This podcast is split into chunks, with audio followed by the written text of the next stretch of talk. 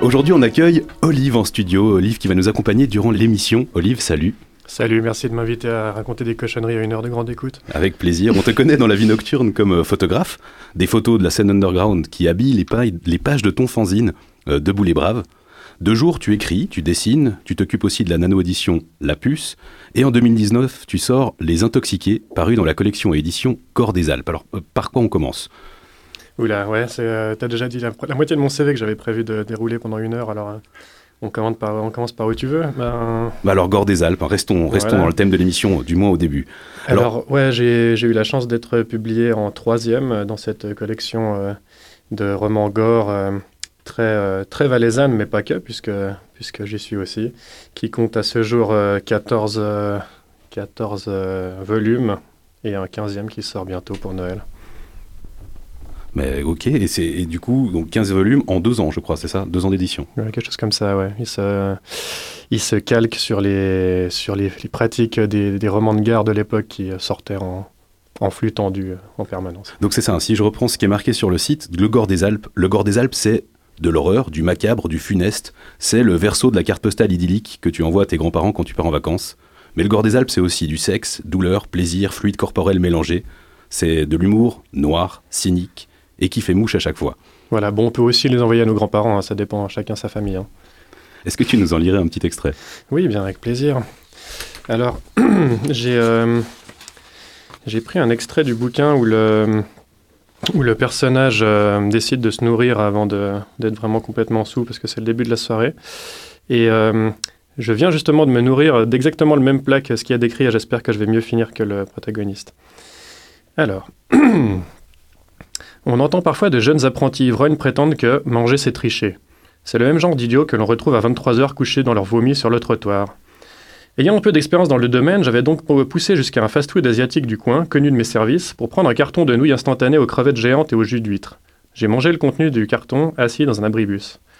Ce mélange de bouffe préparé à l'autre bout du monde et ayant vécu une succession de ruptures de la chaîne du froid inimaginable m'a donné envie de courir aux toilettes avant la dernière bouchée, ce qui m'a poussé à entrer dans un bar à la, décoration western, souvent fréquenté par des militaires en permission, des supporters de foot et diverses autres populations qui ont en commun le goût pour les cheveux très courts. J'ai commandé un demi-pastis pour me rafraîchir la laine que j'ai bu d'un trait avant de me précipiter aux chiottes. Après m'être copieusement vidé, j'ai pu constater qu'évidemment la chasse d'eau ne fonctionnait pas, et je me suis éclipsé discrètement en laissant soin au prochain client de découvrir ce que donne, à la sortie, une grande assiette de nourriture thaïlandaise digérée en 4 minutes. Sur le chemin, je suis entré au hasard dans une galerie d'art qui organisait un vernissage. Toute la fine fleur des peigne-culs de la ville semblait s'être donné rendez-vous à cet événement pour apprécier les œuvres du jour. Des photos de terrain vague prises avec une webcam, un néon vert en forme de logo dollar et, clou du spectacle, une pile de bouteilles en plastique posée au milieu de la pièce et sprayée en doré. L'art contemporain s'auto-référençait depuis les années 60 jusqu'à être devenu une photocopie d'une photocopie d'un fax, sucé jusqu'à la moelle. J'avais beau essayer de m'y intéresser, c'était toujours les mêmes tas de détritus devant lesquels les fils à papa s'extasiaient avec des gloussements et des gémissements d'admiration, tout en guettant vers la porte d'entrée s'il n'y avait pas une célébrité à qui aller faire la bise entre deux blinis. Après un tour de la pièce à la vitesse de l'éclair, j'avais immédiatement eu envie de tous les buter. J'aurais fait ça en mode action painting, éclaboussure et dripping à la Jackson Pollock, sans doute à l'aide d'un fusil à pompe de bonne facture du genre Benelli M3 calibre 12, le même que Schwarzy dans l'effaceur. N'ayant hélas pas d'armes avec moi pour apporter un peu de couleur dans ce sinistre tableau, j'ai décidé de m'enfuir en piquant pour rester dans le thème une bouteille de rouge, sang. J'avais commencé à la boire au goulot dans une ruelle quand un clochard aux petits yeux jaunes, à la laine de pissotière et au visage recouvert de boutons plus ou moins mûrs et aux avant-bras décorés d'étranges croûtes, est venu me demander des sous. Je lui ai alors laissé la, bouteille à moitié vide, ou à moitié pleine, pour ne pas prendre de retard sur mon horaire. Une rue plus loin, j'ai croisé un tableau noir avec écrit Happy Hour en grandes lettres rouges. Comme il faut saisir les occasions dont le destin saupoudre nos routes, j'ai poussé la porte du pub sans hésiter, et je me suis assis au milieu d'anglophones aux carrières de rugbymen qui riaient et parlaient fort. Tout en descendant une, pente de brune, j'aperçus à mes pieds le sac à main d'une femme qui suivait attentivement un match avec son mari, une sorte d'oroc sauvage au visage couleur crustacé. Vu la marque du sac et ses habits, je me suis dit qu'elle ne m'en voudrait pas si je lui empruntais un peu de cash. J'ai séché la pinte d'un trait, puis, ayant posé mon genou à terre en feignant refaire mon lacet, j'ai plongé la main vers son porte-monnaie. Je suis sorti du pub en vitesse, j'ai marché une centaine de mètres et je suis entré dans les toilettes publiques. J'ai prélevé une grosse liasse de billets, francs, euros, dollars mélangés. Ça allait me filer une aide non négligeable pour la suite de ma soirée. J'ai pensé un instant jeter le porte-monnaie plein de cartes dans un égout ou directement dans la cuvette, mais je l'ai finalement laissé sur le bord de l'évier, car personne n'a jamais été grandi d'être trop méchant. Quel saligo, non? Merci. Oh, bah, vous allez voir, ça va devenir bien pire. Ah, merveilleux.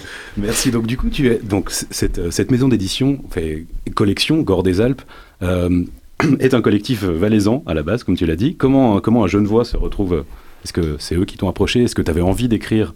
Alors, euh, c'est assez amusant parce que le week-end passé, dimanche passé, on était au Salon du Livre, tous les deux d'ailleurs, Euh, et quelqu'un a, a glissé un trait d'humour euh, sur la, la légende selon laquelle les Valaisans étaient tous consanguins. Et en fait, s'il y a bien des gens qui sont consanguins, c'est bien le milieu de l'édition, parce que avec ma propre maison d'édition, La Puce, j'ai édité les trois premiers romans de Philippe Battaglia, qui est le directeur de la collection. J'ai aussi, euh, édité le premier livre de Jordi Gabiou, qui est un des auteurs, et aussi euh, un livre d'illustration de Ludovic Chappet, qui est l'auteur des, couvertures. Alors, euh, valaisan ou pas, le consanguinage dans le milieu de l'art contemporain, de l'édition, de la scène culturelle est bien présent. Bah, les, les couvertures, alors vous, vous ne pouvez pas les voir évidemment à l'antenne, mais elles ont toutes effectivement un, un style graphique euh, qui, bah, qui rappelle et qui est là pour, euh, pour faire un peu hommage à cette euh, littérature pulp des années 50. Hmm. Bah, Ludovic est un excellent illustrateur qui a été surnommé l'homme qui ne sait pas bâcler. c'est un, sacré surnom. Dans, dans Les Intoxiqués, euh, on retourne, alors on part de Genève, alors que presque tout se passe dans les, dans les Alpes, dans les autres romans, et, on retourne jusqu'aux Alpes. Donc finalement, est-ce que ces paysages euh, abrupts qui inspirent Euh, on retourne, euh, le Genevois retourne au Valais comme le singe retourne à l'arbre. C'est- c'est- Fallait le dire. hein. Il Voilà, ouais, c'est c'est bien, tout. c'est c'est important. Tu, je, vais, je, vais, je vais partir sur, sur une autre question et un autre sujet parce que tu as sorti une BD que, que j'apprécie énormément, Mhm. écrite, dessinée par tes soins, sauf que je ne sais pas du tout comment la prononcer parce que c'est Luna, Lune 4, enfin donc le, le, le titre s'appelle, le titre c'est Lune 4 ou Luna. Et comment est-ce qu'on le prononce?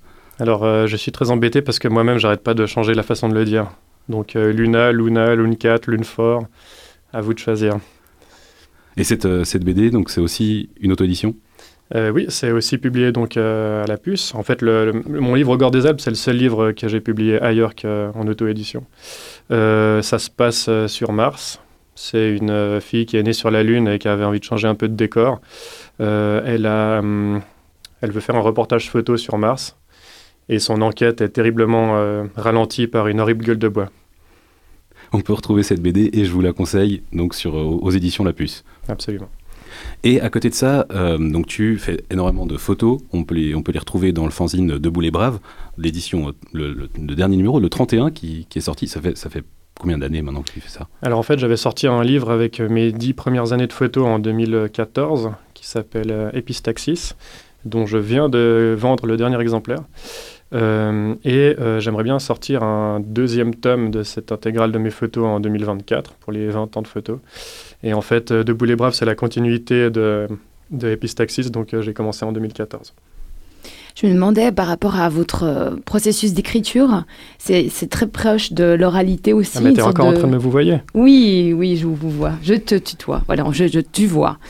Euh, c'est très proche de l'oralité et en même temps il y a ce côté un petit peu écriture presque. euh, J'écris comme je pense. Comment est-ce que tu euh, t'écris? Ah, mais ça, c'est parce que je je suis pas beaucoup été à l'école.